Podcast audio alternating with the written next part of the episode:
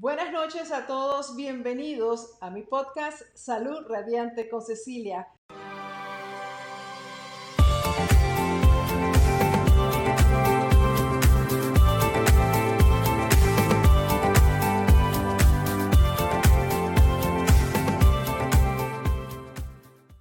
Esta noche tenemos un episodio especial destinado a la crisis que estamos enfrentando mundialmente con la propagación del virus coronavirus.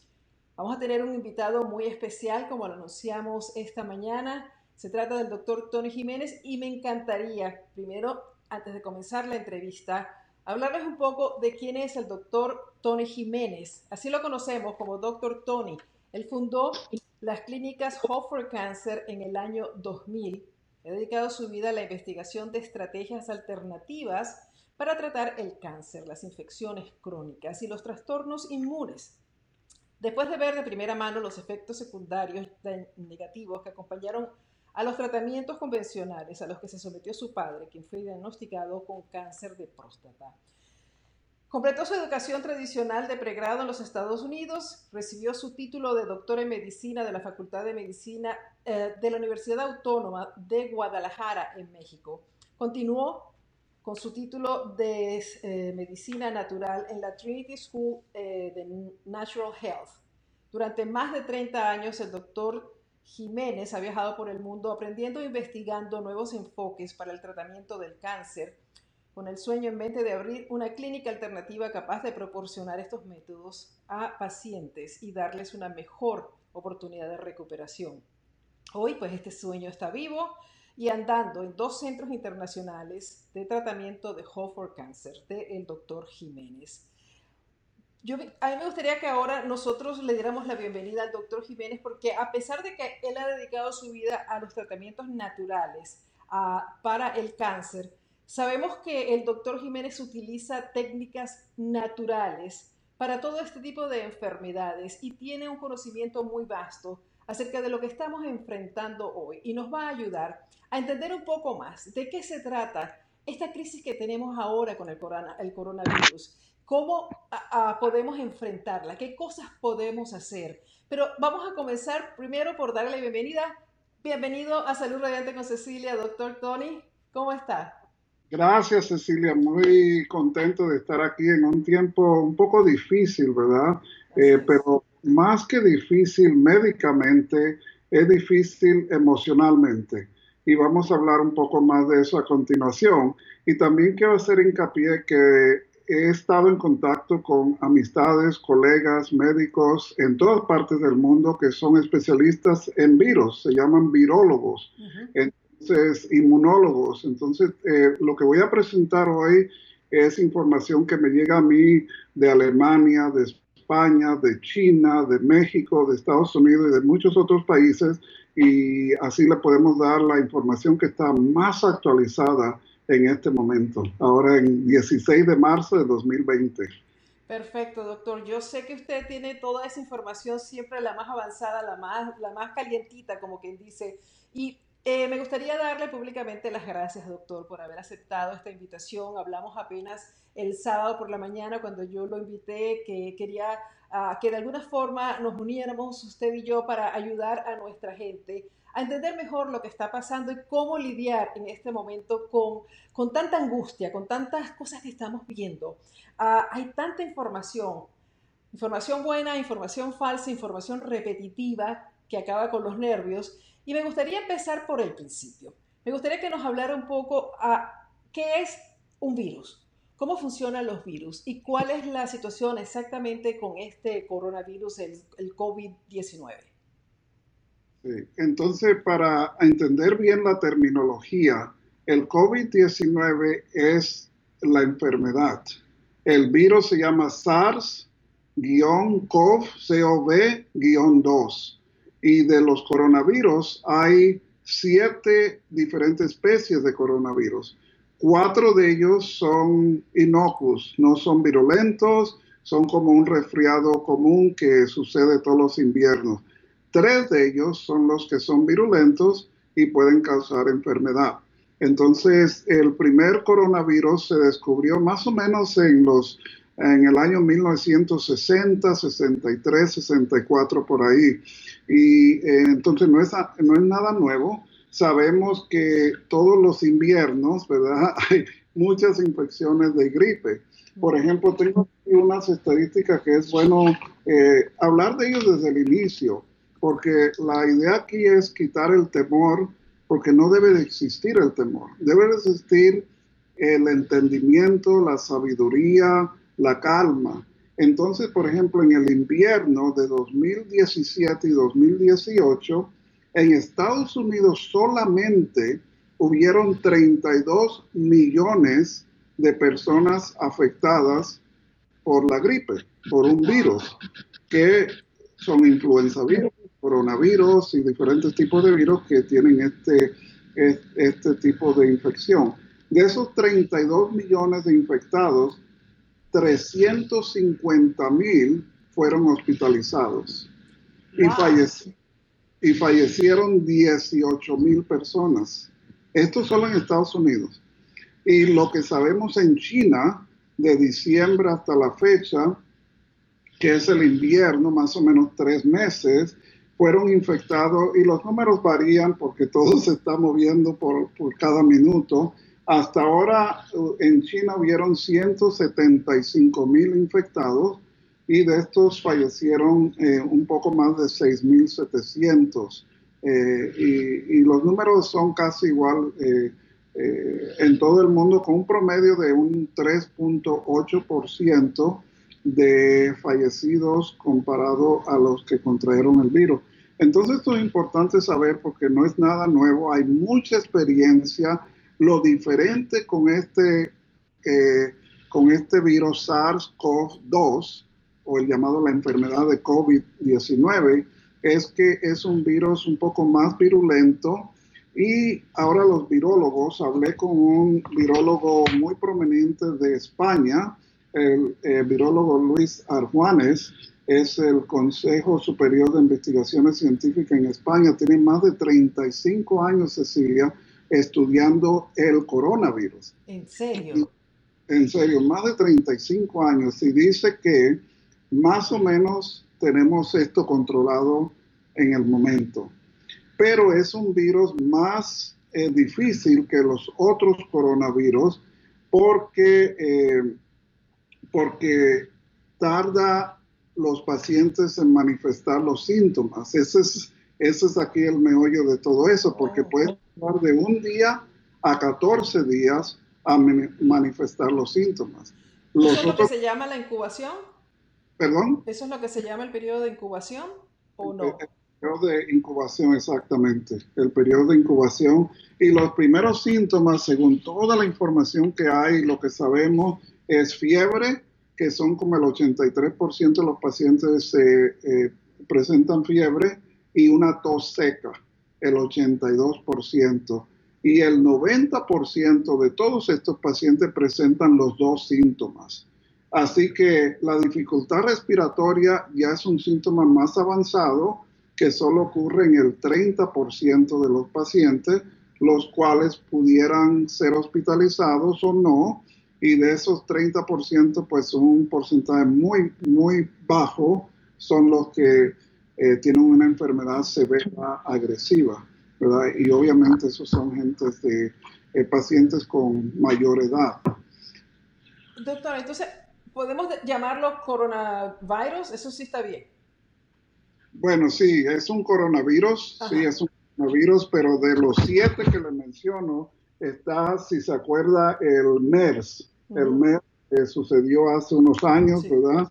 El MERS que eh, allá en el Medio Oriente está el SARS. Este es un tipo de SARS, ¿verdad? El primer SARS fue SARS-CoV. Este es SARS-CoV-2, ¿verdad? Que sí es, eh, todos son coronavirus. Bueno, doctor, entonces, ah, según le estoy entendiendo, el mayor problema es que, en primer lugar, es muy virulento, es muy contagioso. Y en segundo lugar, que la persona se contagia, pero no necesariamente en ese mismo instante va a desarrollar los síntomas y por lo tanto no va a saber que está contagiada y va a estar haciendo su vida normal contagiando a los demás. ¿Es, lo, es más o menos la, situación? Es correcto. Y hay un, un porcentaje de unos 14% que pudiese haber presentado los síntomas, se mejoran solitos, ¿verdad? Y, pero siguen potencialmente contagiosos. Esa es otra particularidad de este virus, ¿verdad? Que ya no está en la nasofaringe, que es donde se hace la prueba de laboratorio, este, pero se esconde en otros tejidos, otras células. Así que eh, esos 14%, por eso es que ahora la estancia de aislamiento es importante, ¿verdad? Por ese periodo de tiempo. O sea que, un momentico, doctor, porque ahora sí, esta sí es nueva. La persona se mejora. O sea, la persona se, contrajo el virus, se mejoró. ¿Sigue siendo eh, eh, contagiosa? Sí, lo que están eh, investigando ahora es que el 14% aproximadamente de los pacientes infectados y se recuperan, aparentemente ya no tienen síntomas, el 14% pueden volver a ser positivos por el coronavirus. Y este, ese virus se está escondiendo en los tejidos, en los órganos, en las células. Así que se está investigando por qué está sucediendo esto, porque inmunológicamente no se entiende, porque se supone que ya hay anticuerpos, que ya hay algo que se llama linfocitos que están inmunes a este virus pero es otro, otro tema con este virus muy particularmente que se está estudiando ahora. Así que aislamiento y todo lo que nos están diciendo la Organización Mundial de la Salud, el Centro de Control de Enfermedades, los gobiernos de sus países, es muy importante de seguir estas, eh, estas recomendaciones. Doctor, pero entonces, normalmente, ¿cuál es la diferencia entre el coronavirus y un virus regular? Esas que nos da gripes, ese tipo de cosas. O sea, ellos, una vez que uno ya se cura, como que dice, ya se mejoró, ya, ya el virus, o sea, tenemos una especie de, de inmunidad perdón, contra ese virus. Eso es un buen punto porque lo que se piensa es que este 14% eh, de pacientes que vuelven a ser infecciosos eh, son pacientes que ya tienen problemas de salud secundarios, pueden ser diabéticos, pueden tener problemas respiratorios crónicos, problemas renales, eh, tal vez hasta cáncer, cualquier padecimiento que disminuye la defensa. Entonces tal vez el cuerpo logra recuperarse eh, por un tiempo X, pero como las defensas no se mantienen arriba, entonces otra vez son susceptibles. Así que la idea aquí, lo vamos a hablar ya más adelante, ¿verdad, Cecilia? Es qué podemos hacer para disminuir todo esto, porque hay mucho que podemos hacer y no es algo de pánico, es algo informativo para saber y estar consciente que los aislamientos son necesarios. Pero una de las cosas que quería eh, empezar a, a, decir es, tengo una gráfica del coronavirus.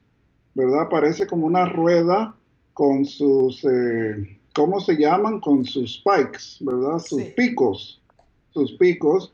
Y este virus es muy interesante porque está compuesto de varias, eh, varias eh, proteínas, ¿verdad? Si lo ve ahí, una proteína... un poquito más, más lejos, por favor, de la cámara. Más lejos, más lejos para que se vea la gráfica más completa. Ahí. Ajá, ahí se ve la parte de las proteínas. sí. Entonces, el virus, la estructura es que tiene una proteína que se llama proteína S que permite el acople en la célula humana. Acuérdense que este virus solo se transmite de humano a humano, no de animal o de insecto, ¿verdad? Es de transmisión humano a humano eh, por, por la boca, por los ojos, eh, por la nariz. Así que eh, son los, las vías de, de transmisión tiene otra proteína que se llama la proteína N que camuflaja a la ARN, que es el material genético, que es lo que está dentro del virus, lo que se ve en azul. Y eso hace que el sistema inmunológico no vea al virus por esta proteína E.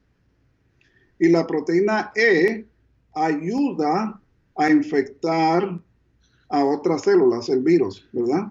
Y entonces lo que está en azul es el material genético del virus y lo que está alrededor en azul oscuro es la membrana, la envoltura protectora del el material genético que está dentro de la estructura del virus. Entonces, como ven, es, es una estructura diferente a una célula humana, pero eh, muy, muy capaz de evadir el sistema inmunológico, penetrar y añadirse a células. Principalmente estas células se llaman, este, tienen un nombre largo, pero son inhibidores de la enzima de angiotensina y esas, esos receptores están en los pulmones.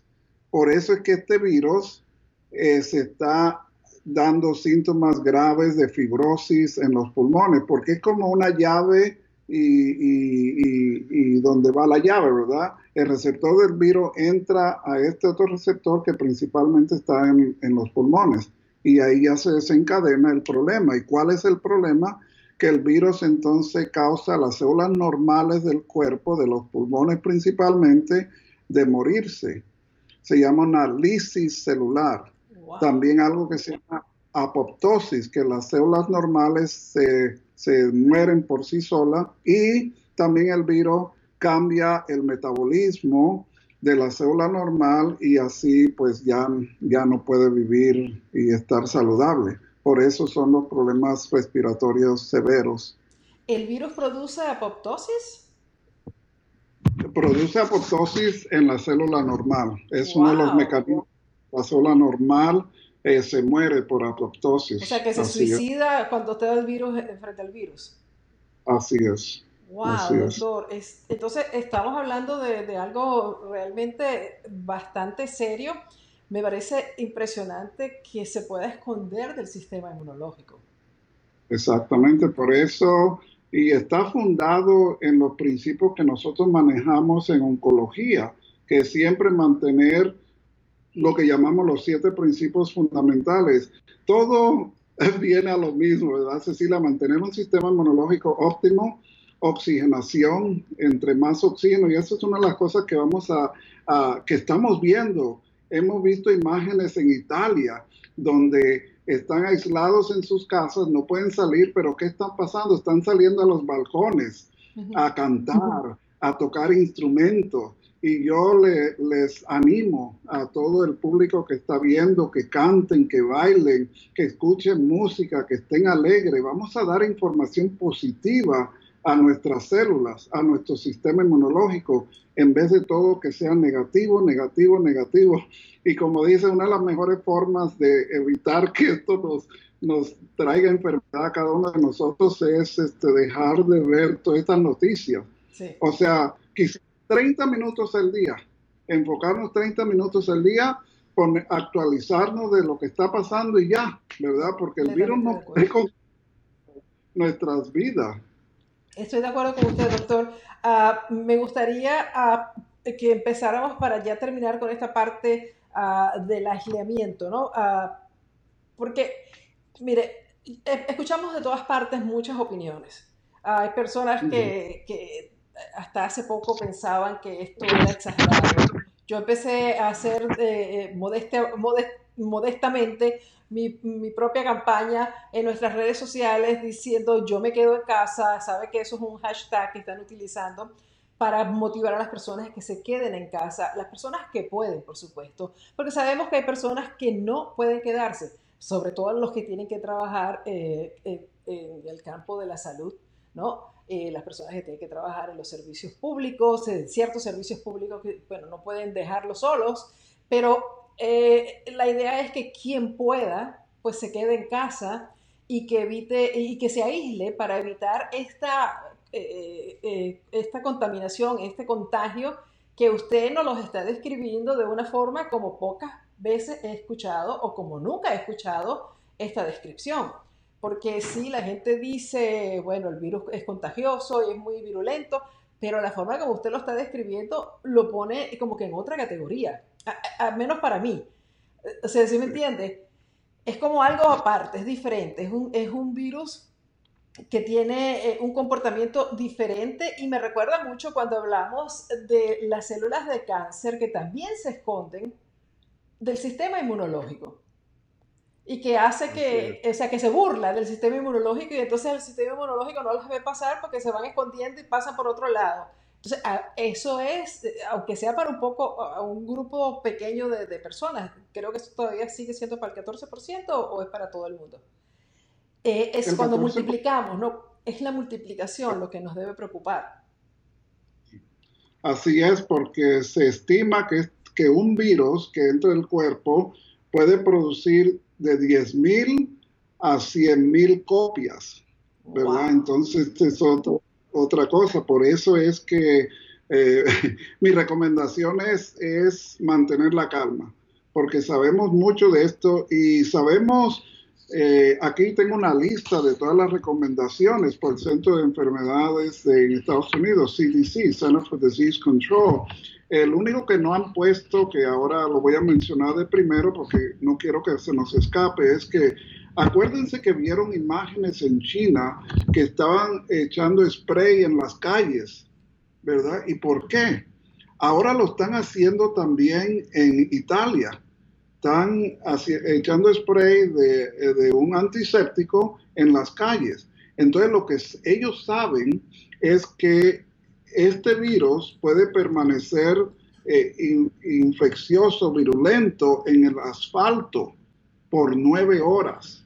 Entonces una recomendación que le doy a los oyentes es que cuando salgan de sus hogares, usen un solo par de zapatos. Y yo sé que para ustedes las mujeres no es tan fácil esto, ¿verdad? Pero usen un par de zapatos y esos zapatos cuando regresen a su casa, déjenlo afuera de la puerta. No regresen a, la casa con, con el mismo par de zapatos. Y esto va a disminuir, es otro medio, otra recomendación que les puedo dar para disminuir la posibilidad de eh, promover el virus dentro de su hogar. Y los otros, Cecilia, como sabemos, es el lavado de las manos, casi como un cirujano, 20 segundos. Quizás eh, una canción favorita, aunque sea cántenla mientras que se lavan cada dedo uno por uno, la palma, la parte posterior de la mano, ¿verdad? No hay prisa. Lo que el tiempo que gasten aquí es un tiempo bien invertido que pues este, va a prevenir muchas personas que se infecten, porque han dicho que tal vez, esto lo han dicho en Alemania, la, la primera ministra de Alemania dijo que tal vez hasta el 70% de los alemanes van a contratar el virus. Y está bien, está bien, ¿verdad? Porque hay, eh, voy a brincar un poco a unos apuntes que hice aquí que, que son muy importantes en este tema. Es que hay cuatro posibilidades. Una posibilidad es prevenir infecciones de grupos con aislamiento social masivo, lo que ya vimos que está pasando en algunos países y tal vez pase aquí en Estados Unidos. Eso quiere decir la cuarentena que cierra en el país y que no, uno no puede salir de su casa a estar por ahí, sino nada más al mercado eh, controlado y a la farmacia, ¿no es? Así es, así es, sí. Segunda posibilidad es prevenir la infección con una vacuna, pero no existe no existe la vacuna contra esto, porque acuérdese, este virus está mutando y la, el virus que viene el próximo invierno va a ser diferente y mientras que sacan la vacuna ya es muy tarde para ese virus. Como el, el, flu, ¿no? Sí, exactamente. No hay antivirales tampoco. Eh, en España y en China, junto con los Estados Unidos, están trabajando en un antiviral, pero eso todavía se estima que va a tardar como dos meses más en potencialmente salir. Tercero, lo que se puede hacer es dejar que la infección ocurra y apoyar el sistema durante la enfermedad. Y podemos hablar de eso un poco y tal vez esta es una de las mejores formas porque ya adquirimos eh, la infección eh, natural, entonces nuestro cuerpo ya resiste esto, especialmente si somos gente sana. Y la cuarta posibilidad, Cecilia, es prevenir la infección usando métodos naturales preventivos. Y eso es lo que todos queremos, ¿verdad? Eso vamos a hablar, doctor. Ah, entonces, vamos, vamos por partes con, la, con las recomendaciones. Ya, ya estamos claros, doctor, de que es necesario, es una responsabilidad individual como ciudadanos acatar las recomendaciones del distanciamiento social, el tratar de no seguir propagando el virus, porque por todo lo que esto, estamos viendo y por lo que usted me está diciendo ahora, pues es la única forma o la forma efectiva que tenemos antes de que, tenga, de que el país se colapse, Estados Unidos y otros países, eh, porque no hay cama para tanta gente. O sea, no hay máquinas para todo el mundo, no hay ni siquiera ah, pruebas suficientes. Eh, entonces, las personas que no están contagiadas tienen que hacer todo lo posible para no ah, ser parte del problema y seguir contaminando más y contagiándose ellos y contagiando a los demás. Más cuando sabemos que este virus no presenta síntomas tan pronto. O sea, que una persona puede tener, me dijo 16 días o 14 días, puede tener 14 días infectada y no tener ningún síntoma. Así es, 14 días máximo más o menos. Y es importante lo que usted dice porque estos aislamientos y todas las recomendaciones del gobierno es para que los hospitales no se colapsen porque alguien tiene un síntoma de gripa y van a correr y los que realmente al hospital y los que realmente necesitan el servicio tal vez no lo van a tener. Entonces, al fondo de todas estas recomendaciones de estar en casa es para que el sistema médico hospitalario eh, pueda dar abasto de los que realmente necesitan el servicio. Y también prevenir muertes, doctor, porque hay un porcentaje, que no es el más grande, gracias a Dios, de personas que si, afectan con el virus, pues muy probablemente vayan a morir. Y se hablaba hasta hace poco que eh, solamente las personas mayores eran las que se estaban contagiando más y se estaban enfermando, pero hoy aparecieron casos de gente mucho más joven, eh, adolescentes, creo que hay un niño que también se, contagió. Entonces puede ser que eh, cuando los jóvenes eh, que, se sienten, eh, que, son inmortales, que no les pasa nada, que pueden hacer lo que les dé la gana, han estado pensando que este virus no es para mí, a mí no me va a afectar, pues quizás eso no sea tan cierto porque sí puede que les afecte, pero también están siendo portadores del virus y entrándolo a su casa, así como los zapatos sucios de la calle, ¿no? Así es, muy importante esto. Un inmunólogo muy reconocido, es más, este amigo mío, eh, está trabajando por el Instituto Nacional de Pediatría en la Ciudad de México y el Instituto Nacional de Infecciones Respiratorias en, la Ciudad de México y dijo exactamente lo que usted dijo, Cecilia, es que es muy raro para que los niños o gente sana eh, tengan, no contagio, porque todos nos podemos contagiar, pero que, que conlleve a una enfermedad seria o a un deceso. Pero este, las, los métodos preventivos son para todos. Y entonces estoy completamente de acuerdo que nosotros como padres responsables tenemos en las escuelas, lo que están cerrando las escuelas, todo eso es para lo mismo, ¿verdad? Porque eh, desafortunadamente sabemos que la gran mayoría de la población ahora tiene un sistema inmunológico, inmunológico no óptimo por todas las las chatarras, todo el estilo de vida. Entonces, este, ahora es cuando yo pienso que programas como este suyo, Cecilia, hay un despertar, ¿verdad? Para que la gente sepa y entienda. No estamos hablando de nutrición, de tener un cuerpo más alcalino, de comer sanamente, porque solo por. Ahora es un ejemplo más, más concreto de la importancia de tener buena alimentación.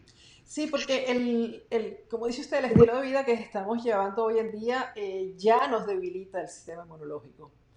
Entonces está, nos, estamos, estamos débiles ante una cantidad de enfermedades, por eso estamos más enfermos que nunca, a pesar de, de todo, de, de, los adelantos, y, y es parte de, la alimentación, de la nutrición, del estilo de vida, del, del estrés, de todo esto vamos a hablar, pero me gustaría, doctor, que antes de entrar en eso, Vayamos entonces eh, descartando cosas. Usted me hablaba algo que es muy importante y que yo lo estoy aplicando ya en mi casa y se lo dije a mis hijos que lo hicieran, que es que si tiene que salir, los zapatos deben quedarse afuera. Porque eh, esto queda eh, por, ya usted acaba de decir, nueve horas en el asfalto. También puede quedar en la ropa, doctor. Sería buena idea que las personas, porque muchas personas tienen que seguir saliendo, porque tienen que trabajar, porque hay mucha gente que no puede dejar de trabajar y hay empresas que están eh, realmente luchando para mantenerse a flote en estos momentos. Hay personas que viven de, de las propinas, eh, de los servicios. Entonces, e, es muy complicada la situación ahora para muchas personas. Eh, podemos decir quédate en tu casa, pero no todos lo pueden hacer. Entonces, estas personas, además de quitarse los zapatos, usted recomendaría, eh, y no quiero que, suene como algo loco, extremo, para asustar a los demás, sino simplemente para hacer más efectiva la prevención. No puede quedarse en casa, tiene que salir, está muy bien. Dejar los zapatos afuera. Debería quitarse también la ropa, bañarse. Yo sé que lavarse las manos sería el siguiente paso, pero la ropa también, y el pelo, si alguien le, tosió encima o algo. Bueno, esas no son recomendaciones todavía, ¿verdad? De la, en China, ni en Italia, ni en Estados Unidos, ni en otras partes de Europa.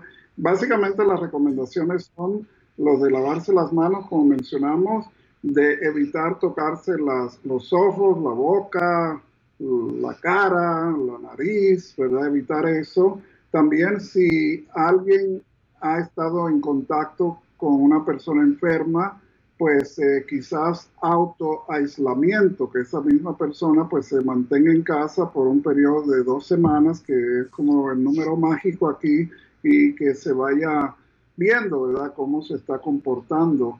Obviamente si uno tose, no porque alguien está tosiendo, ya pum, es coronavirus, ¿verdad? Pero toser en las manos, toser en el brazo, ¿verdad? O en papel y tirar el papel inmediatamente en la basura. Este, ¿qué más? Eh, limpiar la superficie de la casa. Entonces, en vez de, de quitarle, de lavar la ropa, bañarse inmediatamente, no, cambiarse la ropa y y limpiar las superficies. Yo sé que en nuestros centros eh, de tratamiento de for Cancer, pues eh, ha sido un lugar con mucha higiene, pero ahora lo, lo escalamos eh, mucho más, ¿verdad? todo los pasamanos, no tener revistas, cosas que gente pueda tocar con más facilidad. Exacto. Y sobre todo esos pacientes que están, que, que son los que tienen sus clínicas, que son enfermos con el sistema inmunológico comprometido. Hay que tener mucho más cuidado. Bueno, entonces esa era una recomendación que estaba dando Cecilia de quitarse la ropa y usted dio la de los zapatos. Así que uh, nuestro público que, que elija eh, cuál de esas puede tomar, pero yo sí pienso que como para tranquilidad de la familia, por lo menos dejar los zapatos afuera. Si estuviste caminando en un centro comercial, en un sitio de trabajo donde uno no sabe qué está pasando, los zapatos deberían quedarse fuera para no meterlo dentro de la casa. También hoy dijo el gobierno, las autoridades, que cuando alguien en la familia estaba enfermo, toda la familia debería quedarse aislada, porque se supone o se asume que hay más miembros de la familia que también están contagiados, ¿no? ¿Usted qué piensa de eso? Eh, pienso lo mismo porque dijimos que este virus es virulento, o sea que es altamente contagioso Así que sí, hay que tener cuidado.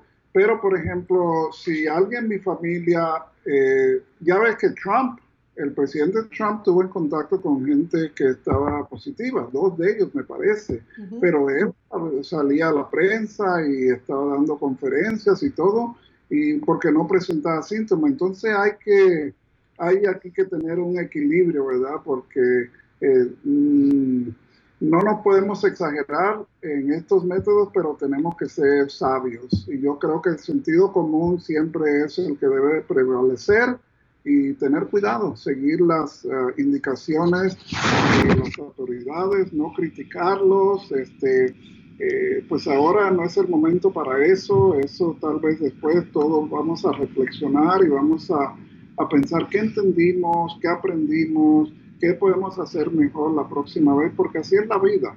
Y aparte, nuestro cuerpo está sujeto a tanta invasión desde que Adán y Eva, ¿verdad? Entonces, diferentes virus, diferentes bacterias, hongos, parásitos, eh, nuestro cuerpo está, está en la capacidad para lograr autosanarse.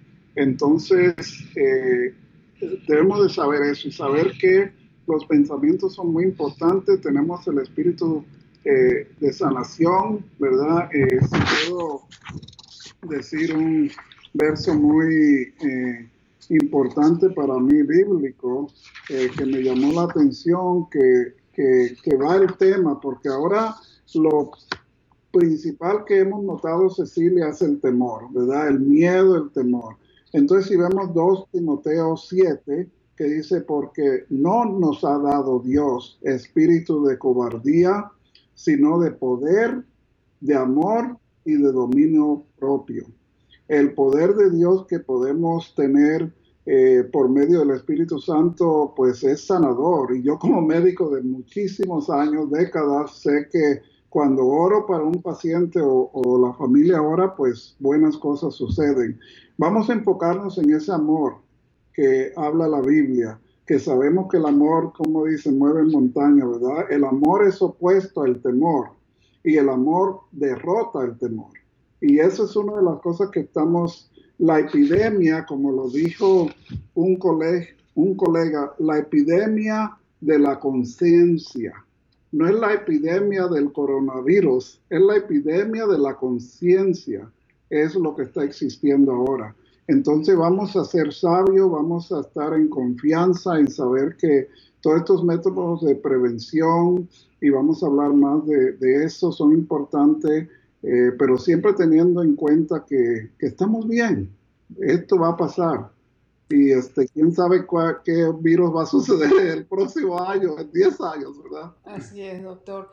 Pero muy bonitas esas palabras y realmente reconforta eh, saber que usted como, como, como, científico, como médico, pues eh, utiliza el poder de, de, la oración y del pensamiento positivo uh, como método de sanación y creo que es algo muy importante que tenemos que hacer todos ahora por lo mismo que se está comentando, el gran pánico que existe, la gente está muy asustada y cuando encuentra también el, otro problema, que es la escasez de, alimentos, de, las cosas para limpiar las superficies, de los eh, limpiadores de mano, todas esas cosas, entonces eso les crea un más estrés porque eh, se sienten que, bueno, que se le acabó todo, que, se van a morir y que no pudieron salvarse, que no se pudieron limpiar, limpiar las manos, que, los, que tienen que, ¿me entiendes? Ese tipo de cosas me encantaría que usted nos hablara del estrés eh, para empezar y luego pasamos a la parte de, qué medidas, además de esas, podemos tomar ah, de nutrición y de estilo de vida. Pero, eh, ¿por qué nos habla un poquito, doctor, de esta, esta cantidad de personas que creen que nosotros no debemos hacer nada o no debemos creer en nadie?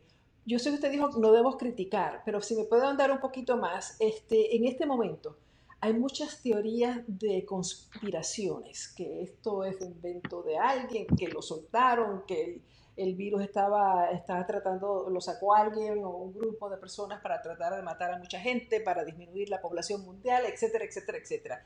Se oyen infinidad de, teorías conspirativas. En mi opinión, y le digo ah, para que me, diga qué piensa de mi opinión, eh, yo creo que no estamos en momento para eso yo creo que el momento es para cuidarnos porque el virus es real, las muertes son reales, los enfermos, el sufrimiento es real. Entonces, me gustaría si usted nos puede dar un poco eso. Sí, es un tema muy importante y un poco eh, personal lo que voy a decir, pero antes de empezar eso, quiero decir que no se olviden del jabón el jabón, el jabón es importante, no tiene que ser un antiséptico especial o que se consiga en Costco en algún lugar, ¿verdad? El jabón y agua tibia a caliente, ¿verdad? Porque el virus le gusta lo frío. Entonces, cuando ustedes van a consumir bebidas que sean al tiempo o calientitas, un té, ¿verdad? Sopas, todo al tiempo caliente. Entonces, jabón con agua tibia por 20 segundos mínimo y no hay que pensar en algún antiséptico de nivel hospitalario, grado médico, nada de eso, ¿verdad? Este, y para limpiar eh, las superficies, ¿qué doctor, qué, nos recomienda?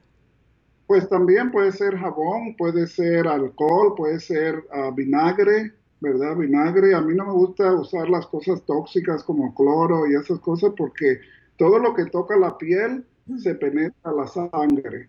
Entonces estamos limpiando la superficie, pero nos estamos contaminando con las toxinas del cloro y todo eso, entonces pues disminuye el sistema inmunológico y es un circo vicioso. Entonces, eh, antisépticos naturales, eh, tal vez el limón, eh, vinagre, alcohol, de ese alcohol común que es económico y agua caliente. Perfecto. Yo uso vinagre blanco uh, diluido en una botella spray, entonces en todas las superficies lo pongo. Cuando hemos tenido eh, enfermedades de verdad, que haya, haya habido alguien en la familia con una de esas gripes terribles y tos y todo eso, ahí sí le, le, meto a las manillas el spray este antibacterial, el Lysol y todo eso, porque uno nunca sabe. Pero no hemos llegado ahí, gracias a Dios, nadie está tosiendo. Pero por ahora es vinagre, vinagre, vinagre. Y eso sí, las cosas del baño, eso sí le pongo, ahora sí le estoy poniendo eh, las cosas esas que vende. Eh, porque eh, más vale prevenir que lamentar.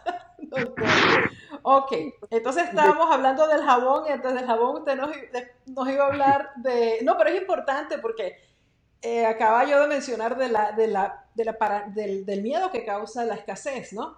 Y muchas personas están buscando precisamente estas cosas como el Lysol, como el Clorox, como esto, las toallitas desinfectantes. Y usted aclara que con el jabón estamos bien. Estamos lavándonos con jabón y limpiando con... Y el agua también. El, agua, el, el virus muere con el agua. Para agua calientita. Sí. Para los pisos. La temperatura, el calor es lo que los mata. Lo más importante. Ok, perfecto, doctor. Entonces, cuéntenos.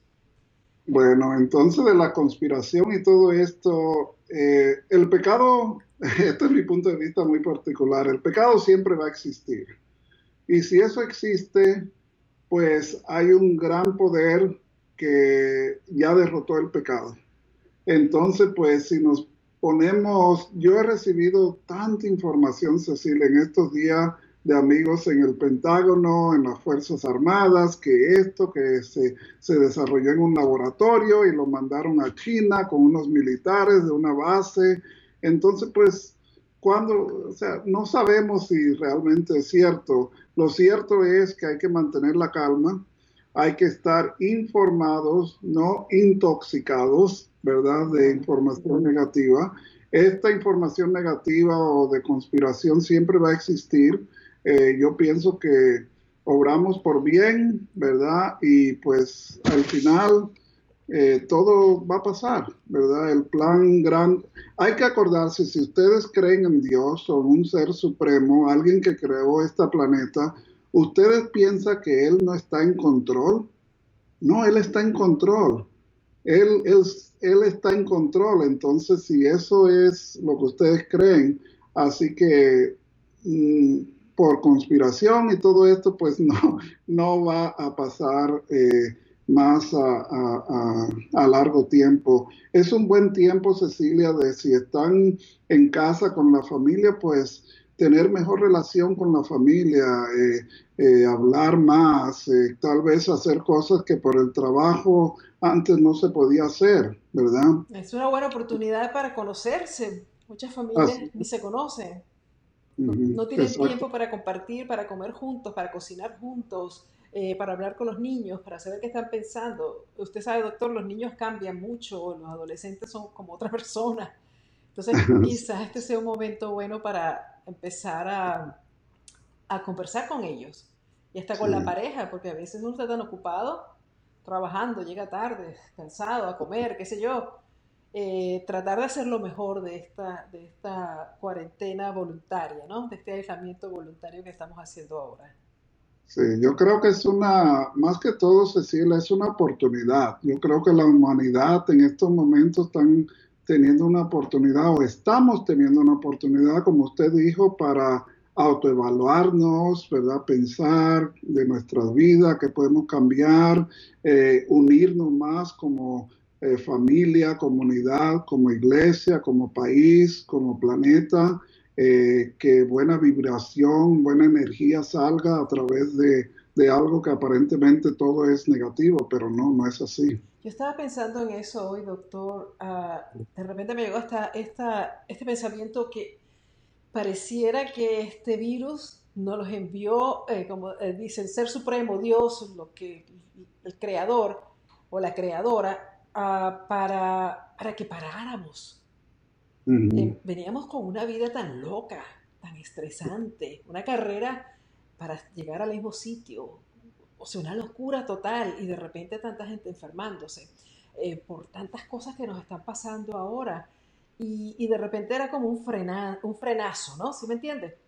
Sí, así es. Como que ahora todo el mundo se calma, todo el mundo se queda tranquilo y vamos a resetearnos. Así es, y eso es muy importante porque la calma, lo que está sucediendo ahora, eh, no sé si ha leído esa parábola que se llama El laberingo y, la peste.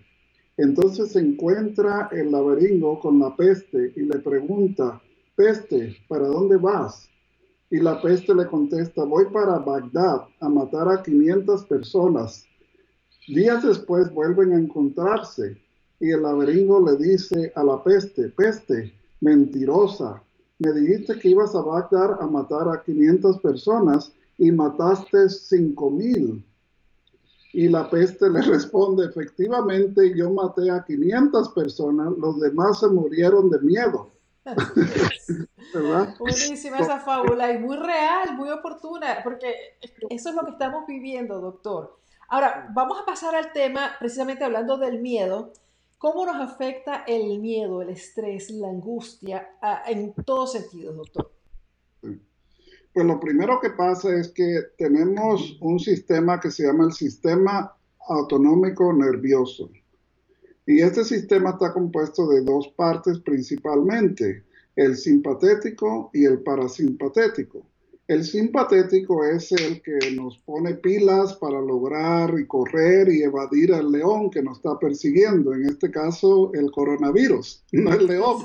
Y el otro es el parasimpatético que nos da la calma. Entonces, ¿qué pasa cuando el coronavirus, el león, nos está persiguiendo? Pues el simpatético sube, el parasimpatético bajo, baja y estamos en esa crisis de correr y pelear. ¿Y qué pasa ahí? Que ya todo el sistema inmunológico disminuye. Y entonces estamos aún más susceptibles a no solo el virus, pero a un infarto, a un cáncer, a muchas cosas. Entonces tenemos que saber que hay cuatro sistemas que trabajan juntos. El psicológico, el nervioso, el cual estamos hablando, el hormonal, endocrino y el inmunológico. Psicológico, nervioso, hormonal e inmunológico.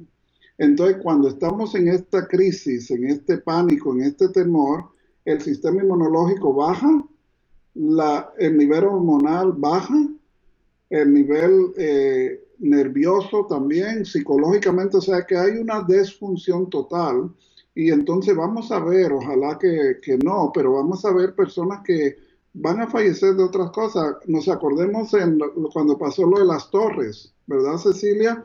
Que es más mi tío en su país natal, Cecilia, mi tío en Venezuela, en Maracaibo, falleció durante todo eso de las torres, porque estaba viendo las noticias día y noche en, en Maracaibo se acostó una tarde que, mi tía, su esposa, le dijo, eh, eh, corazón cielo, acuéstate un rato porque te veo que estás muy aflijado por todo esto. Y se acostó, ahí le dio un, infarto masivo y nunca se despertó.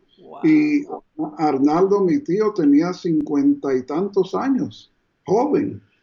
Entonces, creo que tenemos que tener la calma, no creo, sé que tenemos que tener la calma porque esto no es solo del coronavirus, estamos expuestos a, a, otros, a otros eventos serios de salud si, si no somos sabios y, y tomamos este, pues calma, paz y tranquilidad en, en, estos tiempos difíciles, ¿verdad? No estamos menospreciando estos tiempos, pero nadie nos va a cuidar sino nosotros mismos. Exactamente, doctor. Y, es tan importante dosificar la información que, que viene por, por, los noticieros. Y ahora que tenemos las redes sociales, la cosa está hasta más complicada, ¿no? Porque hay mucha información falsa, hay mucha información alarmista o alarmante que lo que, o sea, y, la gente las lee y aunque dude por un rato, no se las crea, pues ya eso le quedó impreso en, en, la cabeza, en el cerebro, en los sentidos. Es como que este, se murió alguien en tu esquina o algo así, o alguien se enfermó y a lo mejor es, es falso. Y ya uno, pues todos esos sistemas que usted acaba de nombrar, pues se, se descompensan y, y empiezan los problemas.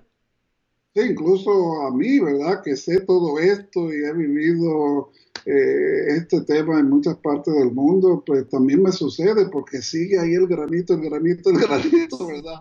Entonces tengo que respirar, calmarme, esa es otra cosa, respirar, respirar, como usted quiera respirar, respire profundo, respire, cálmese. Sí, porque empezamos a respirar llano y eso es peor nos acelera, nos acelera aún más el sistema, eh, nos pone el sistema nervioso, empezamos a, sentirnos como que más eh, ahogados y eso es todo parte del estrés.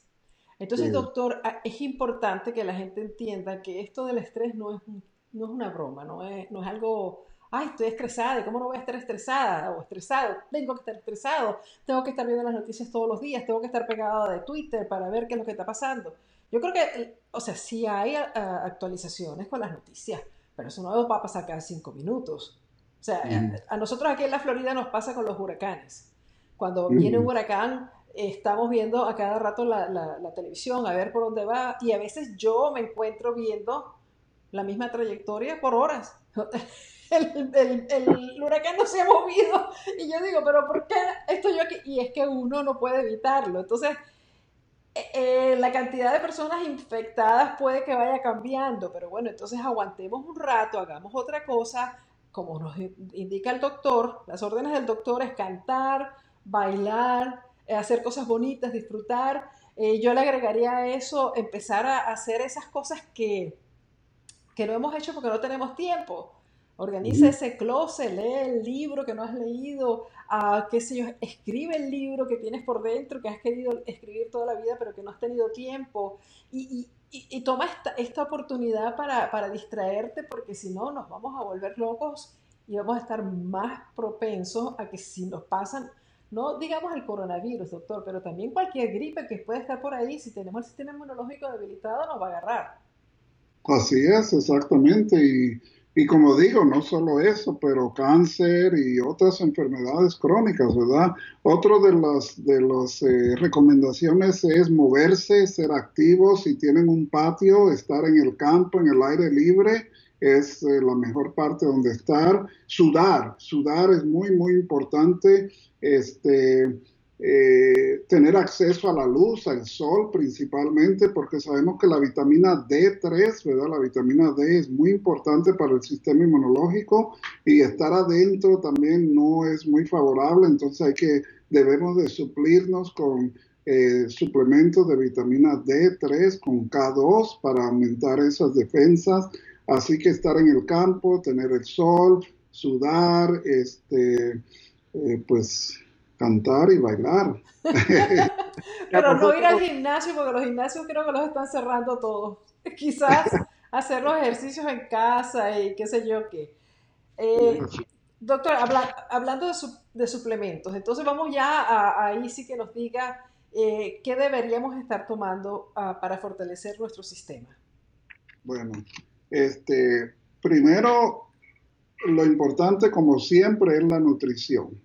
Entonces ahí es, no hay que complicarlos en esta etapa, solo comer sano lo más que podamos, evitar las azúcares procesadas, los, eh, los este, lácteos, ¿verdad? Todo lo que contenga gluten, si tienen ustedes sensibilidad al gluten, y este, tratar de comer siempre comida que no sea genéticamente modificada, es importante. Entonces, ¿cómo va la luz ahí? ¿Está mejor o igual? Ahí está bien, ahí está muy bien. Ok. Entonces la alimentación sana, tomar suficiente agua. Eh, la cantidad de agua que debemos de tomar es eh, la mitad de nuestro peso en libras, en onzas. Por ejemplo, si uno pesa 100 libras, 50, la mitad es 50, 50 onzas el día. Esa es otra recomendación, Cecilia, lo que están diciendo las autoridades, es tomar agua cada 15 minutos, poquita agua cada 15 minutos porque hay que mantener la mucosa oral, la boca, eh, mojadita y húmeda. Esto no le favorece el virus y si el virus está en la boca o en esta área, lo deglute uno hacia el estómago, el virus, y entonces con el ácido eh, gástrico del estómago el virus se va a desintegrar. Entonces también recomienda que este, estemos tomando agua cada 15 minutos, eh, poquita agua cada 15 minutos para tener ese efecto, ¿verdad? Oh, sí. Yo había leído eso, pero eh, no sé por qué lo metieron también como información falsa, ¿no? Fake news. Entonces, lo, pero tiene sentido porque te explicó temprano que el virus se, se aloja en la garganta, ¿no? Así es, sí. Exactamente, entonces es una recomendación médica muy válida, ¿verdad? Así que se les recomiendo que lo tengan en cuenta. Y si es fría, mejor, ¿no? El agua. Así es, no agua fría, exactamente. Eh, con respecto a suplementos, hay una cantidad de hierbas, de suplementos que son muy importantes, pero con un colega eh, alemán, americano mío, que tiene mucha experiencia también en esto, hemos coincidido que los dos eh, sustancias más importantes en este tiempo es la vitamina C, y eso está comprobado. Todo lo que yo voy a mencionar ahora eh, está comprobado, hay estudios que verifican esto, eh, no tal vez específicamente con el con este coronavirus eh, COV2, sino con otros coronavirus, ¿verdad? Porque no ha habido suficiente tiempo para estudiar todos estos suplementos con este virus, pero sí se ha estudiado con vitamina C. Y la recomendación es 2.000 miligramos de vitamina C por día, cuando mínimo. Si quiere más, está bien. 2.000 miligramos de vitamina C por día. Es más, en China, como saben, hubo un reporte, un estudio bien elaborado, publicado, que la vitamina C endovenosa por tres días de una dosis de 7 a 12 gramos o de 7.000 a 12.000 miligramos por día por tres días consecutivos, todos los pacientes, no algunos, todos los pacientes evolucionaron favorablemente. ¿verdad? Entonces, pero nosotros para prevención oral es suficiente. El otro es una, una hierba un poquito, este, quizás no tan conocida, que se llama Andrographis. Andrographis la venden en cualquier eh, tienda naturista, en Whole Foods, en Sprouts. Eh, ¿Cómo se escribe, doctor, para, para poderlo...? Andro, A-N, D-R-O, G-R-A, Perdón, perdón. Eh, G. G, R, A, P de Pedro, H, I, S. Andrographis. Esa I es, es, la I latina. Eh, I del punto, ¿verdad? Ok. Andrographis, sí. Andrographis. Y esta es una planta que es nativa a Asia, India y otros, eh, otros países de por allá es muy reconocida, tiene muchos estudios publicados y principalmente con, contra la gripe, gripe, ¿verdad? Y eso, esa la este, conseguimos, usted dice, en cualquier tienda naturista de esta, como Whole Foods y eso. Sí, y la compañía Now, N-O-W, la tiene, oh, ¿verdad? Usualmente 400 miligramos por día es suficiente. Eh, también hay otro que se llama Nature's Way, Nature's Way, son las dos que recomiendo, Nature's Way y Now, este, es 400 miligramos diario. Eh, tiene efecto antiviral, tiene efecto antiinflamatorio y está muy documentada para eh, faringoamigdalitis, que es donde está entrando este virus. Muy, muy importante.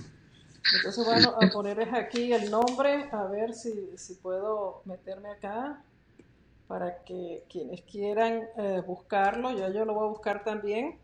Entonces necesitamos 400 eh, miligramos por día. Por día, sí. Ok. Siga, doctor. Aquí, aquí le estamos escuchando. Y entonces ya hablamos de la vitamina C, hablamos de andrografes, hablamos de vitamina D3, típicamente de 5.000 a 10.000 unidades por día de vitamina eh, eh, D, D, D3. D, D de dedo, sí. Hay un sitio web que yo he, ¿cómo se dice, Cecilia? Que yo he avalado, he, confirmado, se llama TerraKeys, T-E-R-R-A, Terra, T de Tomás, E-R-R-A, y keys como llave, K-E-Y-S.com. Y ahí tienen este, varias cosas que la vitamina C, tienen la vitamina D, porque una de las cosas, como ustedes saben, en este medio es que hay que tener cuidado de qué suplemento compramos, eh, porque algunos no son muy orgánicos, tienen otros aditivos sí, que hay que tener cuidado. Entonces, pues tengo toda una lista de, hierbas que son importantes, pero esas son, esa andrographis es la principal. Rosemary es otra. Rosemary, eh, dandelion. Es que no sé estas palabras en español, pero dandelion. Yo le llamo diente de león. Sí, la traducción. Sí, D-A-N-D-E L-I-O-N. ¿Y ese, dandelion. ese dandelion es uh, en pastillas? También en pastillas, hay también en, en, tinctures, en líquido, ¿verdad? Que es buena, en pastilla o líquido. Eh, todo esto tiene efecto antiinflamatorio, tiene efecto antiviral y también disminuye eh, los radicales libres, ¿verdad? los free radicals, los radicales libres. Doctor, eh, usted habla de, eh, antiinflamatorio y si nos pudiera explicar brevemente por qué es importante, ah, sobre todo en este momento, tratar de, tener una dieta antiinflamatoria, de no estar consumiendo ese azúcar, esas harinas refinadas, todas esas cosas que nos producen inflamación. Sí, y básicamente lo que yo he eh, eh, puedo mostrar el libro, ¿verdad, Cecilia? El Hope for Cancer. Los siete principios para quitar el temor y guiar a la persona para una vida saludable. Aquí abro estos siete principios para el cáncer. Seis de ellos están implicados hoy en día, que es el inmunológico, la oxigenación, la desintoxicación, eh, el estatus de nuestro intestino, ¿verdad? El microbioma que le llaman, la parte emocional, espiritual y la parte de nutrición. Así que este, las comidas antiinflamatorias principalmente es irnos hacia el jardín. Y en este libro que está siendo traducido en, español, creo que unos tres, cuatro meses más, va a estar en español. Eh, ahí hablo de que debemos, entre más en el jardín estemos, pues más vamos a tener efecto eh, de alimentos antiinflamatorios. Entonces, todo lo que sea procesado, refinado, sintético, pues causa inflamación. Si usted es sensible al gluten, pues eso es otra cosa también que está produciendo mucha inflamación hoy en día. Entonces, ¿qué debemos comer ah, en ese jardín? O sea, usted recomienda ahora mismo que las personas hagan ah, una, una, o sea, que tengan una nutrición basada más que todo en plantas. Más que todo en plantas, en verduras, en frutas naturales y este, algunos de nosotros necesitamos un poco de proteína animal, entonces eh, mariscos o pescados que no sean, que no vivan abajo en, en el suelo del mar, ¿verdad? Como los este, camarones, todo lo que vive abajo, eso no se debe de consumir. Los pescados que están eh, nadando arriba son los más saludables. Así que, y si usted quiere o necesita un poquito de carne o pollo, pues da una vez por semana, dos, tres veces por mes, pues que sea eh, saludables, ¿verdad? Eh, eh, grass fed que sean alimentados por, por este, no por antibióticos y esteroides y todo eso. Que están alimentadas libremente con, con, con, hierba y ese tipo de cosas, ¿no? Pasto, con pasto. Con pasto, Esa sería la traducción. Pero poco, ¿no? Sí. Porque la carne puede ser inflamatoria también.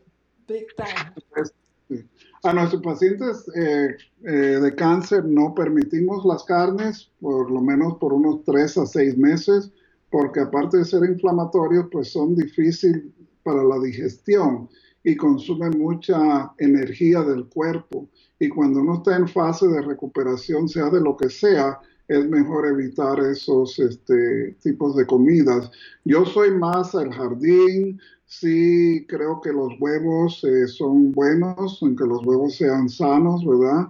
Eh, tienen buena proteína, buena albúmina, ¿verdad? El colesterol es necesario porque el colesterol es una hormona que necesitamos y hoy en día muchos de los pacientes tienen problemas de la tiroides. Entonces, este, eh, pues eh, hay que ver todo eso también.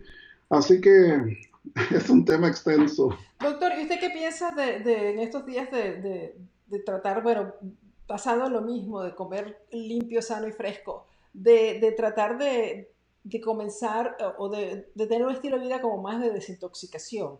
Es decir, que si las personas están acostumbradas a comer del McDonald's, a comer, a comer toda esa chatarra que hablamos ya, comida frita, todo eso, que de repente ¿Usted recomendaría que comiencen a limpiar su, alimentación, su dieta diaria? Absolutamente, y más en esta crisis que estamos viviendo, Cecilia, del coronavirus, porque todos estos alimentos que ustedes mencionó ahora, la comida rápida, todas las cosas fritas, eh, sintéticas, todo esto es un reto para el sistema inmunológico.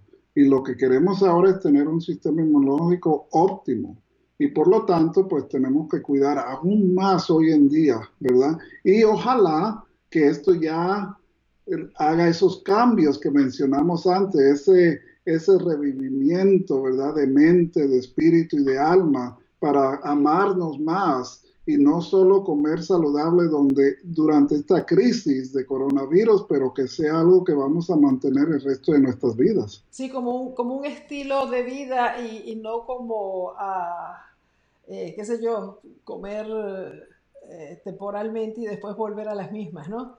Porque ese estilo de vida de comida chatarra, de comida con, animales y todo esto, al final de cuentas está haciendo, ah, está dándole a nuestro cuerpo un estrés extra eh, para, digerirlo, para saber qué hace el cuerpo con toda esa cantidad de elementos que no reconoce porque no son naturales. O cuando te comes un producto que está hecho completamente en un laboratorio, que es un químico, eh, tu mm. cuerpo va a tener ese tipo de, reto, ¿no? Es un, es un, reto de, para, ¿cómo lo dijeron? ¿Qué hago y, el, y el coronavirus va a pasar, pero lo que no va a pasar es el cáncer, es las enfermedades cardiovasculares, las artritis y todo lo demás, diabetes. Entonces, ojalá que esto sea un, este, sí, como dije, revivir, que sea un, un toque en la cara para despertarnos, ¿verdad? Ojalá. Doctor, usted nos debe del, podcast pasado que hicimos con el Círculo de Cecilia, eh, que fue el primer podcast que hicimos en el Círculo de Cecilia. Usted nos debe eh, algo, más información acerca del enema de café. Yo sé que este no es el momento para hablar de eso, pero yo pienso que si una persona está muy intoxicada, o sea, que ha comiendo muy mal, este podría ser un buen momento para empezar a hacer un preditox y empezar a limpiarse los intestinos. ¿Usted qué piensa? Pues vamos a ver, el enema de café principalmente lo que limpia es el hígado y la vesícula biliar y la parte baja del colon, no tanto los intestinos. Bueno, sí quise decir el colon, no los intestinos allá adentro, pero el hígado también. El hígado principalmente es el hígado y, y vamos acordándonos que el hígado es el órgano principal de desintoxicación que tenemos, ¿verdad? Podemos vivir sin el vaso, podemos vivir sin la vesícula, sin el apéndice, pero no podemos vivir sin el hígado. ¿Y cómo funciona eso, doctor? Usted se pone el enema y cómo llega ella al hígado. Entonces, cuando hacemos un enema de café, que no, no puede ser bustelo o un café colombiano, tiene que ser un café especial, este café se introduce por el recto, obviamente, y en el en el área anorrectal tenemos unos vasos sanguíneos que, que son parte de las venas hemorroidales que van al sistema portal venoso que lleva directamente al hígado. Entonces lo que pasa es que entonces el hígado empieza y la vesícula empieza a hacer unos movimientos de contracciones muy sutiles, muy leves, y empieza a soltar las toxinas que se van y, y, suelta, y se salen por el colon. Eh, finalmente. Entonces, el enema de café también aumenta el nivel de glutateón, que es un antioxidante muy poderoso y la mayoría de las personas son deficientes en glutateón por 500 veces. ¡Wow! Un está elevando el nivel de antioxidante por medio del glutateón por un 500 veces más. Entonces, tres veces por día, perdón, por semana, eh, sería bueno de iniciar tres veces por semana con un enema de café. Y es más, tengo pacientes, tengo amistades, hasta yo. Cuando hacemos un enema de café es, un poquito eh, como que nos gusta porque... se sienten bien. Sí, se despierta y no es por el efecto de la cafeína, es por el efecto de la desintoxicación y da una claridad mental, no es adictivo, no va a alterar los movimientos eh, fecales ni nada de eso, ¿verdad? Pero es excelente. Es más, el enema de café estaba en la Biblia de los médicos, que se llama el Manual de Merck. Estuvo en la Biblia de los médicos por muchos años hasta que entró la industria farmacéutica, lo sacó y metió los medicamentos, los laxantes, ¿verdad? Pero el enema de café era parte de un protocolo médico. ¿En serio? ¡Wow! ¿Cómo han, manipulado todo eso, doctor? Ah, entonces, ah, para, para, que no vaya la gente ahora a ir a buscar el, el bustelo, como dice usted, vamos a aclarar que es un café especial, que tiene que ser orgánico, ¿no? y que no es cualquier café que tienen que utilizar. Eso, eso queda claro. ¿Hay alguna marca que usted recomienda, alguna cosa que usted nos diga? Pues para que no haya confusión, en ese website terrakeys.com está el café, porque este café viene de Canadá. Y no es realmente caro, pero es un café y creo que no venden directamente a los pacientes o a la gente, venden como a clínicas, ¿verdad? Entonces en terrakeys.com Venden el café, venden el kit, el equipo para hacer el enema. Ellos le pueden ilustrar cómo hacerlo, le das las indicaciones, este, así que es muy sencillo de esa forma. Entonces, e, en, en, todo caso, sí sería buena idea hacerse ahora en este momento enemas para ayudarnos a desintoxicarnos y tener el cuerpo como que con más fuerza para combatir cualquier cosa que pueda presentarse.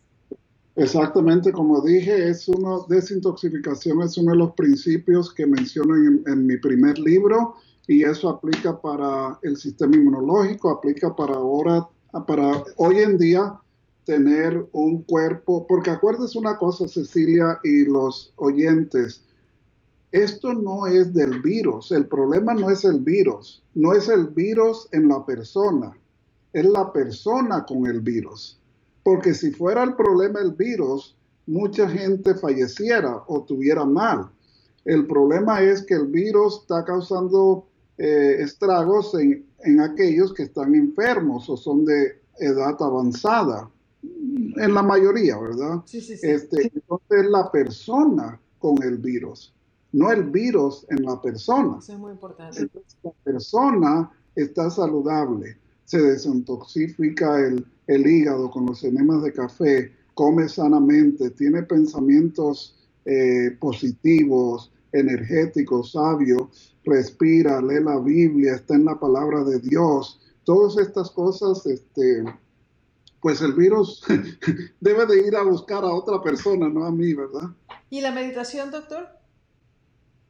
¿Perdón? ¿La meditación la recomienda? La meditación, la oración, muy importante, ¿verdad? Porque se ha, eso está bien documentado, ¿verdad? La meditación aumenta el sistema inmunológico también. Y el estrés que usted mencionó antes, un, un evento traumático, estresante, y si lo estamos escuchando cada minuto de cada día, disminuye el sistema inmunológico por seis horas. Seis horas. ¿En serio? Sí. Vas a ver, doctor, si hay algunas preguntas de, de nuestros queridos eh, seguidores que están acá, eh, ya creo que usted respondió a cantidad de las preguntas que puedan tener las personas acá, pero ah, a ver, a ver, a ver, a ver, a ver, este, que muchas preguntas acá, muchos comentarios. Eh, están hablando del, miedo, Dios nos ha llevado al arrepentimiento. Me encanta el punto de vista del doctor. Toda la gloria y honra solo para Dios, porque Él está en control. Ah, pues yo creo que eh, aquí están hablando, dando las gracias, doctor, por esta información alentadora para la población. Excelente información, muy buen tema, bonitas palabras y muy sabias, doctor. Ah, gloria a Dios por su palabra, gloria a Dios. Ah, Eh, qué buen comentario del doctor poner a Dios en su boca, una, unámonos en oración. Ah, están dando las gracias por la importante información. Eh, bueno, doctor, yo creo que ah, ah, aquí había una pregunta de si deberían ir, a, que una persona, Berna Cárdenas, tiene cita con el dentista y también con el doctor, que está en duda si asistir o no, o si cancelar la cita. ¿Qué, qué le recomienda? Eh, yo tengo una cita médica mañana para revisar mis oídos, entonces la vida continúa. Eh, supongo que el dentista está haciendo todas las medidas eh, recomendadas, entonces no podemos pensar que pues la vida para, ¿verdad? tenemos que seguir. Yo la animo a que tenga fe y vaya positiva, que nada va a pasar, todos sabios con sus medidas de precaución y adelante. Y los dentistas siempre usan máscaras ya de una, ¿no? O sea, ellos están súper cuidadosos con todo lo que es la, contaminación. La cuestión es antes de llegar al dentista, donde tienes que tomar quizás más precauciones. Si vas a ir en, sistema público, lo que vayas a tocar, con qué te vas a sentar, ese tipo de cosas sí hay que tener quizás más cuidado. Aquí la mujer virtuosa, perdón doctor. Perdón Cecilia, por ejemplo, nosotros en la clínica Hope for Cancer, enviamos un, un comunicativo, se llama, ¿verdad? Un informe de todas las medidas de precaución.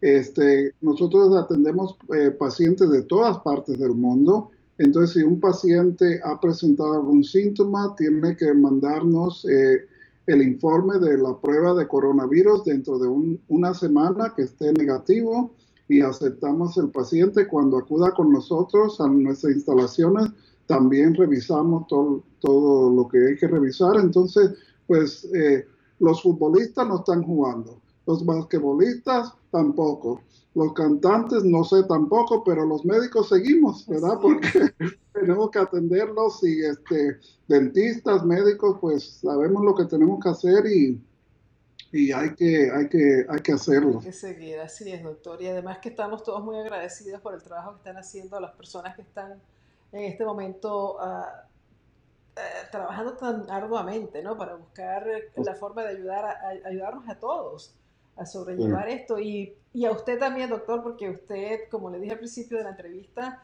eh, con tantas cosas que tiene, tanta ocupación, pues eh, abrió este, este tiempo para, para, nosotros, para ayudar a nuestra comunidad y aclarar un poco la, la confusión tan grande que existe y, y, escucharlo de parte de usted, que es que tiene tanta sabiduría, pues yo sé que les está haciendo a ellos mucho bien.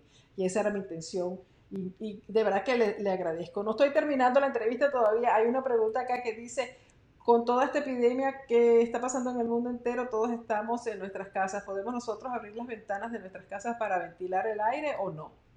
Esa es la mujer virtuosa. Sí, podemos porque este es un, como le dije, hay que estar en el campo libre. El virus este, solo se tiene un espacio límite donde puede ser virulento y después ya cae y, en pocas horas pues eh, eh, se, desactiva. Así que la, respuesta es sí. Ok. Ah, dice la explicación de que se curan y que, y que pueden contagiar hasta cuánto tiempo. Me imagino que cuando estamos hablando de esos, de ese por, 14%. Exactamente, esos 14%, eso todavía no se sabe, se piensa que es lo mismo de 1 a 14 días después, ¿verdad? Yo a todos los jugos que tomo le doy a mi hijo, pero le pongo ginger, cúrcuma, ¿le podrían hacer daño a niños de 3 a 9 años? Pregunta Marisela Gil. No, especialmente la cúrcuma es muy importante en esto porque es un antiinflamatorio, también tiene, es una de las hierbas que más ha sido estudiada eh, y publicada en la literatura. Es más, nosotros en los pacientes oncológicos que tienen un sistema inmunológico deprimido, le damos cúrcuma en la vena, endovenoso. Entonces, adelante con cúrcuma y, y ginebra o ginger. Perfecto. Ginebra, doctor, eso es el el alcohol, el alcohol también debilita el sistema inmunológico, ¿verdad, doctor? También, sí, hay que... hay, hay, me, me estoy riendo. de ginebra de vez en cuando. me estoy riendo porque un, un, colega ruso me mandó un, mensaje que en Rusia hay muy poco virus del corona y ah. que quizás es por el vodka.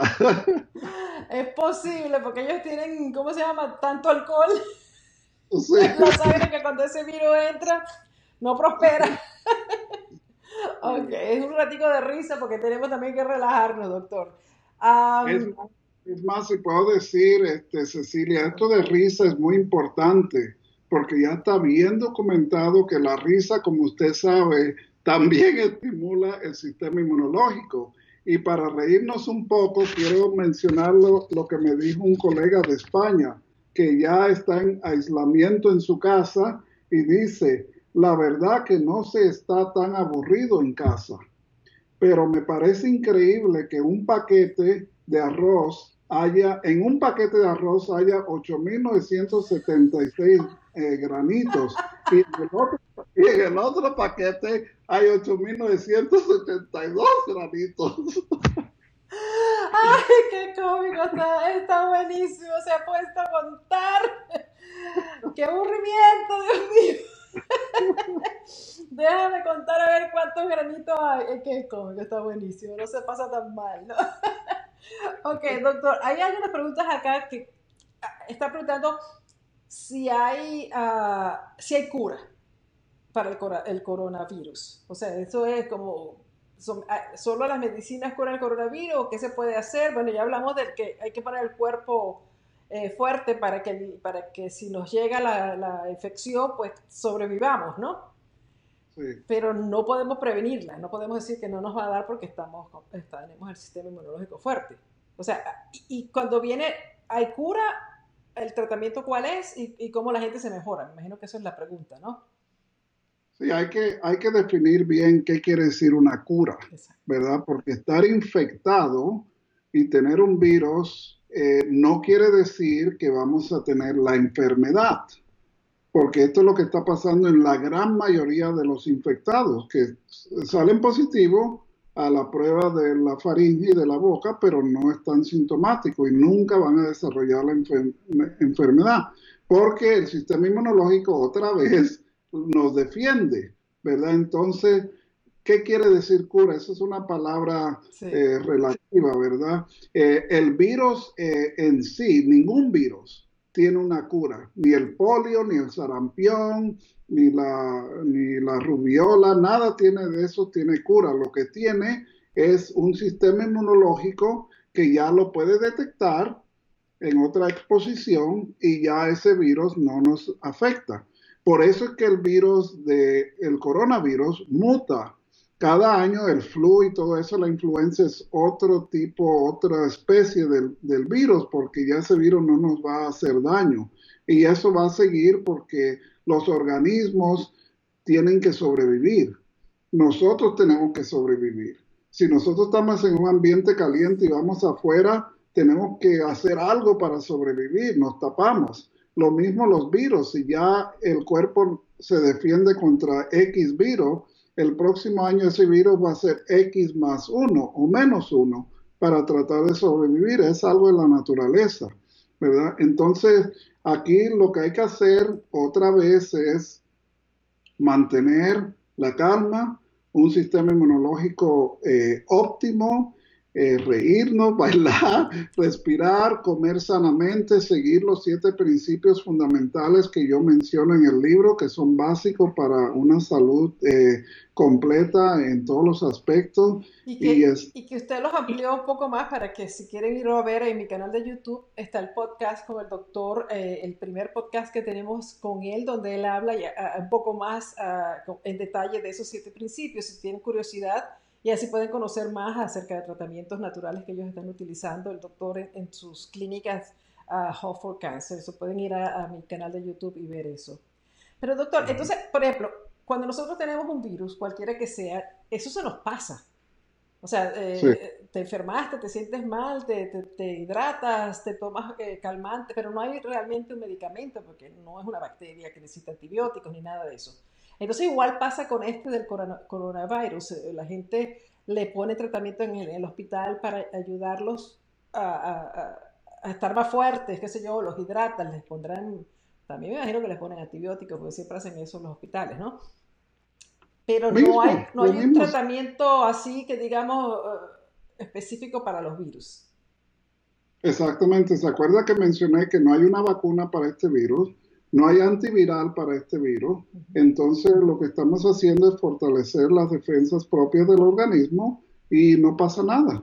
Hay un porcentaje bajo de pacientes que ya mencionamos, son los más eh, grandes de edad, principalmente los inmunocomprometidos que van a tener que hospitalizarse, Cecilia, y los médicos tenemos toda esta lista de pruebas que se tienen que hacer en el hospital y una de las cosas que se ve es que se tiene que tomar una placa de tórax, se tiene que tomar un CAT scan, una tomografía de los pulmones y hacer laboratorios.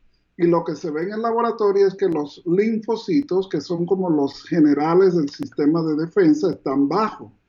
Entonces, ya están bajos, tenemos que subirlos. Entonces, eh, los virus o estas enfermedades se tratan es sintomáticamente, como usted dijo, no es que van a matar el virus, es que vamos a tratar los síntomas, vamos a fortalecer las defensas, aumentar los linfocitos, aumentar los glóbulos blancos para que ya el virus se, se, muere, ¿verdad? Entonces no pasa nada.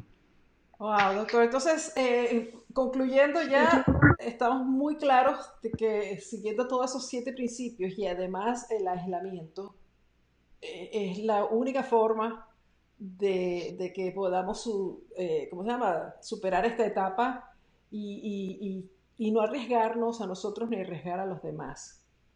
La gente cuando eh, está diciendo, a mí no me importa, yo no creo, qué sé yo qué, la,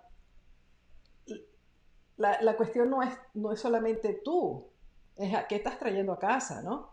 Tenemos un abuelo, un abuelo, un padre, una madre eh, mm. tenemos que, primero que, que, nada, saber que ellos son los que están más a riesgo.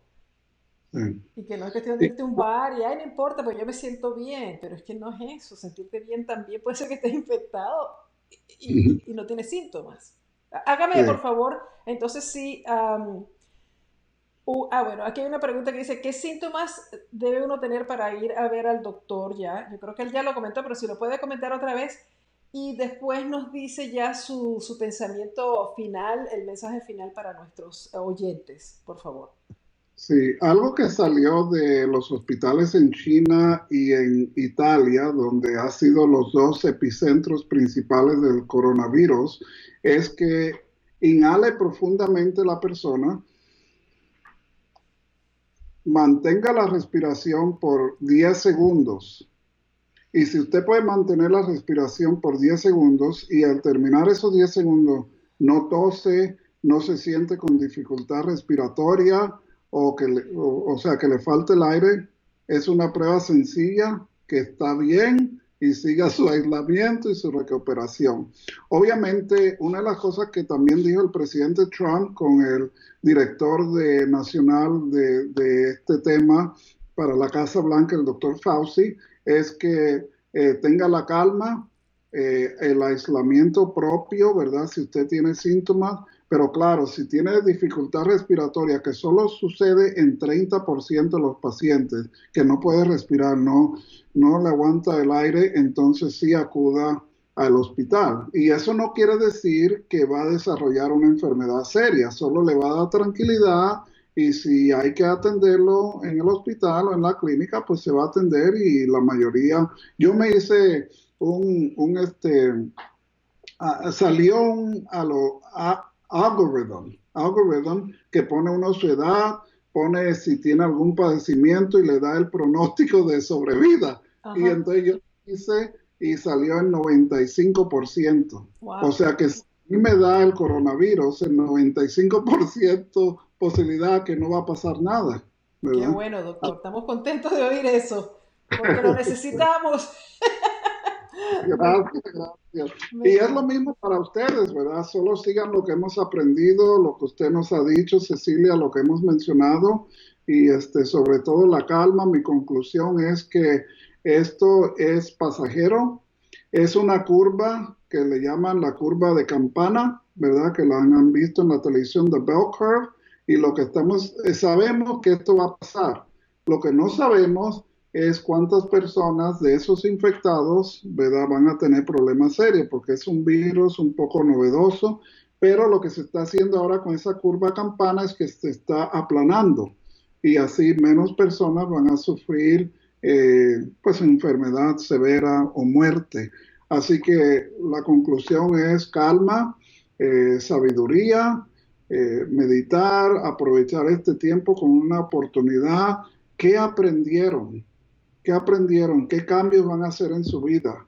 Yo creo que eso es lo principal que hay que hacer ahora porque todo es una enseñanza en la vida, todo lo que está, el ataque económico, financiero, eh, social, eh, creo que las mamás pronto o tarde van a salir a las calles y van a decir, no, ya los niños tienen que ir a la escuela. Ahora las escuelas, por Dios. Así es, doctor.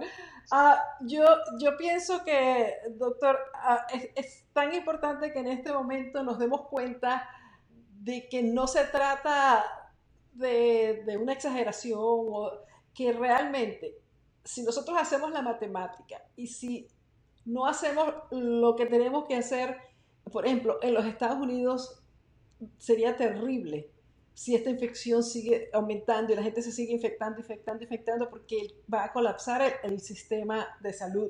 No va a haber forma de ayudar a la gente. Como dice el, presidente del Salvador, eh, eh, Bukele, eh, creo que espero haberlo pronunciado bien, que a hay que verse en el espejo de Italia y de España. Y eso, mm. eso es sumamente importante, que nosotros tengamos conciencia, sentido común, que entendamos que si seguimos haciendo lo que nos da la gana, o sea, si no cumplimos con las leyes, van a empezar a ponernos a la fuerza las leyes, van a cerrar el país y ahí sí vas a tener que estar en tu casa porque no vas a poder salir y con muchas más ah, posibilidades de, que estés contagiado y con muchas más personas enfermas sufriendo allá afuera, muchos más viejitos muriendo, porque a la hora la verdad eso es lo que va a pasar. Y, realmente está en nuestras manos, está en nuestras manos controlar esta situación. Ahora sí, el ciudadano es responsable. Así es. ¿Está de acuerdo, doctor? Bien dicho, amén, ¿verdad? Bien dicho y este, no estamos con las risas que hemos tenido, con las bromas, no estamos en ningún sentido menospreciando eh, este problema, ¿verdad? Este reto, más que problema, este reto, ¿verdad? Solo que queremos aclarar que el pánico no nos lleva a ningún lugar positivo, ni el temor, ni el miedo. Somos más que eso. ¿Por qué? Porque somos hijos de Dios. Amén. Doctor, ¿dónde lo pueden conseguir? Eh, sus redes sociales, por favor, su, eh, eh, ¿cómo se llama esto? Su website. ¿Cómo hacen las personas que te están viendo y que dicen, yo quiero conocer más al doctor Jiménez? Sí, es hopeforcancer.com, hope, H-O-P-E, el número 4, cancer.com. Y con todo corazón les recomiendo que adquieran este libro porque dos cosas van a hacer este libro en su vida. Uno es que nos va a educar, porque acuérdense que uno de cada tres mujeres en Estados Unidos van a tener cáncer y uno de cada dos hombres. Y lo que predicen es que para el año 2030 todos en Estados Unidos en algún tiempo en su vida van a tener cáncer. Pero aquí tenemos las claves, tenemos los principios que podemos disminuir en nuestras personas, en nuestras familias, en nuestros eh, ser amados ese riesgo. Y segundo, es que les va a decir cómo nuestro Señor Jesús, y estando en el camino de Él, puede cambiar nuestras vidas y puede cambiar nuestra salud. Y eso se los digo por experiencia, porque lo he visto muchas veces. Así que los invito a que consigan este libro, está en Amazon. En Amazon.com, ahí se puede conseguir. Ah, lo voy a poner en mi tienda para que vean dónde lo, lo puedan conseguir. Y doctor, también en las tiendas de, de librería, ¿están fuera ya? no creo todavía, ¿verdad? Porque este, no, no sé. Lo que sí quiero decir, Cecilia, y les doy un, un antes de tiempo, quizás estoy hablando antes de tiempo, pero va el tema. Siete principios. Uno de esos principios es la parte emocional. Mi segundo libro, que ya lo terminé, va a salir en unos cinco meses, es la parte emocional y el cáncer.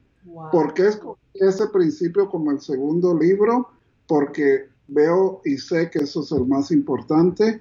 Y en el tema del coronavirus es lo mismo. Estamos hablando de la parte emocional, ¿verdad? Cómo nos está afectando todas estas noticias y tenemos que que parar ese, esos, esos sentimientos y emociones negativas. Y el tercer libro, que ya también lo terminé, que va a salir el próximo año, le va a encantar a usted sobre todo porque es nutrición y cáncer. Me encanta.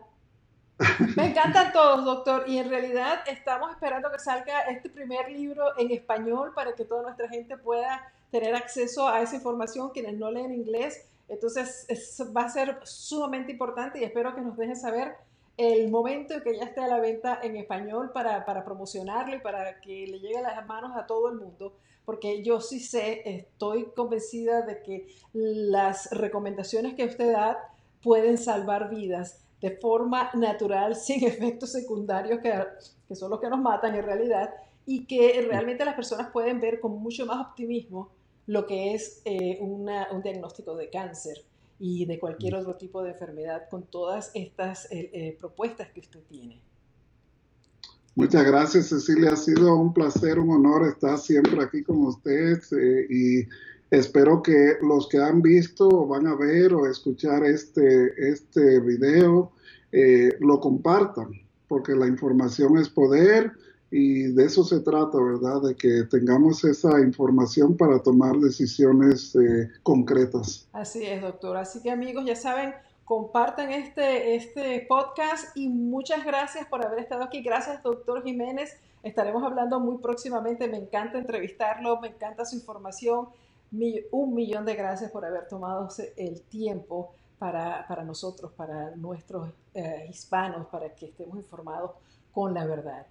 Un beso y hasta pronto. Y amigos, ustedes, muchísimas gracias por haber estado en este podcast especial de Salud Radiante con Cecilia, ah, tratando de llevarles esta información tan valiosa.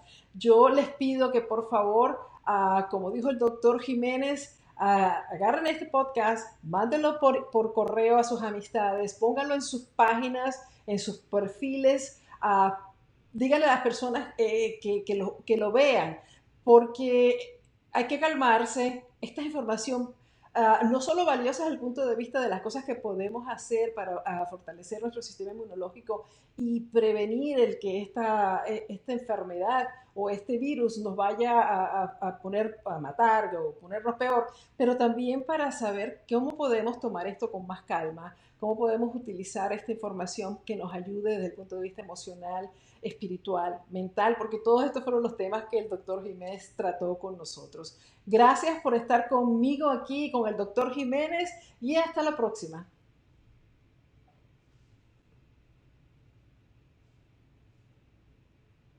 Ahora sí, Bye.